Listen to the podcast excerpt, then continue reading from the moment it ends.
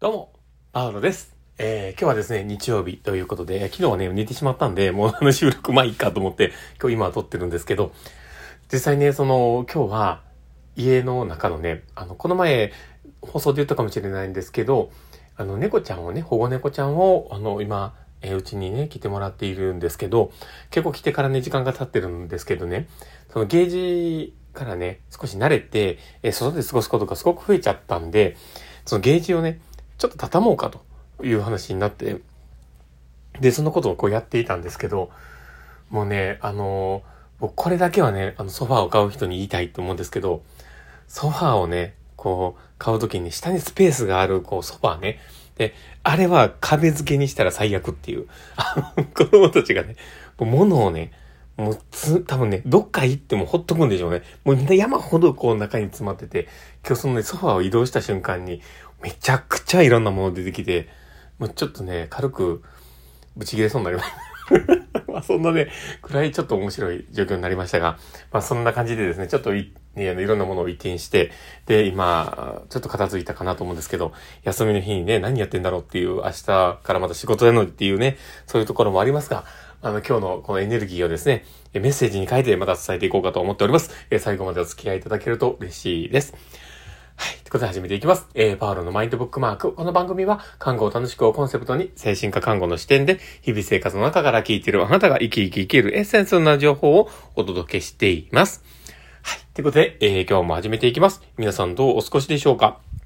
えー今日はですね、まあ、どんな話をしようかなっていうところなんですけど、えー人は変われると信じたいあなたに伝える3つのことということで話をしようかと思っております。で、本題に入る前にですね、お知らせをさせてください。えー私の事業所がするオンライン研修会がまたあります。で、え精神疾患別、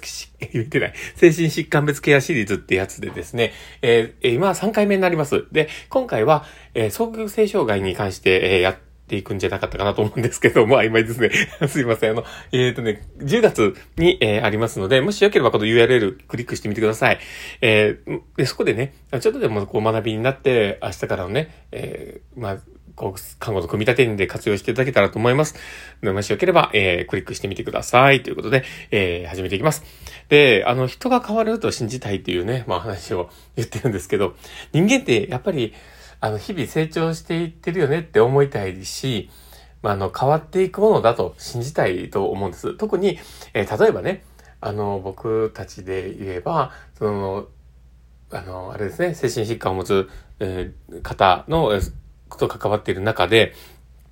えー毎回こう入院をしてしまう人だったり、あとは、あの、飲酒を継続して、で、しまってて、えー最終的にこう、まあ、湯からの方向へ進んでいってしまうっていう状況も、えー何回も繰り返しているような感じの方っていうのを、こう目の当たりにすると思うんですね。で、そういったことをね、こう体感していると、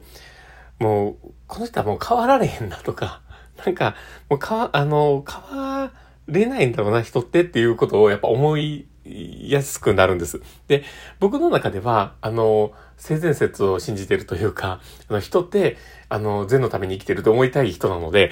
あの、まあ、人はね、あの、やっぱり何回か、その体験をね、通じて、ちゃんと変わっていけるって自分の中では思っているんですけど、でもそういうふうに思える人ばっかりじゃやっぱないんですよね。で、その時に、じゃあ人が変われるって、あの、まあ、信じたい、もしくはあの、信じれない人も、まあ、含めてね、えーどうしたらいいのかなんですけど、でもこの3つの視点をちゃんと持っていれば、人って変われるんだよっていうことなんです。で、だから同じような繰り返してる時に、この3つのどこかが多分、うまく噛み合ってないからなんだっていうことを考えてほしいなと思うんですね。で、それは、あの、ま、まず一つ目に、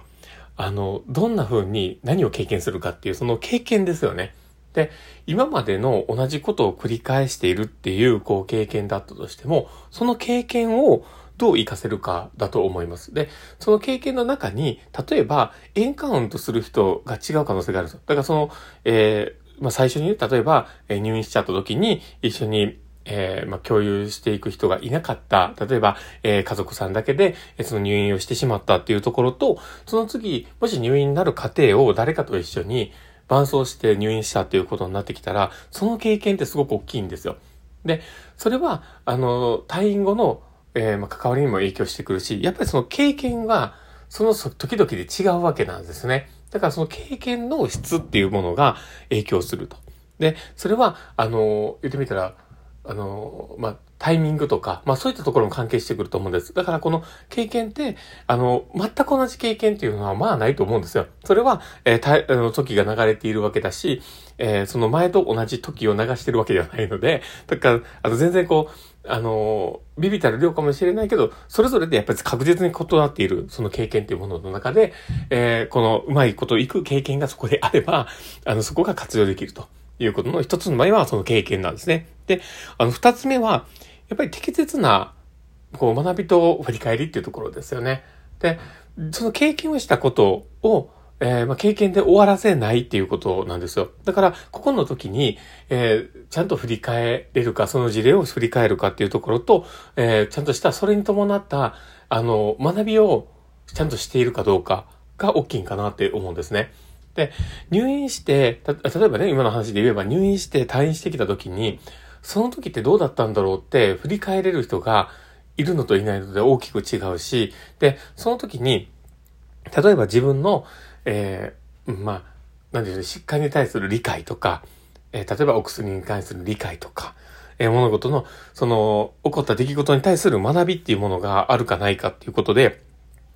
全然違うんですよね。で、そこを、あの、振り返っていけるか、その、知識を使いながら活用して、こう、振り返っていけるかっていうところも、すごく大事だと僕は思っています。だから、え、2番目にその学びと振り返りっていうことが入ってくる。で、あとは、その3つ目が、僕はすごく大事だと思ってて、で、それは、やっぱり、学んだことを行動できるかどうかっていう行動力なんですよね。で、この3つが揃っていると、人は変わっていけると思うんです。だから、あの、今、その、まあ、あの、僕もね、こういうふうに声高らかに言ってますけど、でもそれって、今まで自分の中でも当てはまるところがあるんですよ。やっぱり同じように、えー、まあ、全く同じ経験ではないけども、そのタイミングによって自分が関わってくれる人が、あの、全然違うかって、え、あ、うまくいったっていうこともあるでしょうし、あそれを今までのこう経験を振り返ったりとかして、あ、なるほど、よかった、あなるほど、こういうことだったんだって、こう、音を学びとして落とし込んで、あ、そっかって思うこともあれば、でもそこに行動が伴わなかった時にやっぱり失敗するんですよね。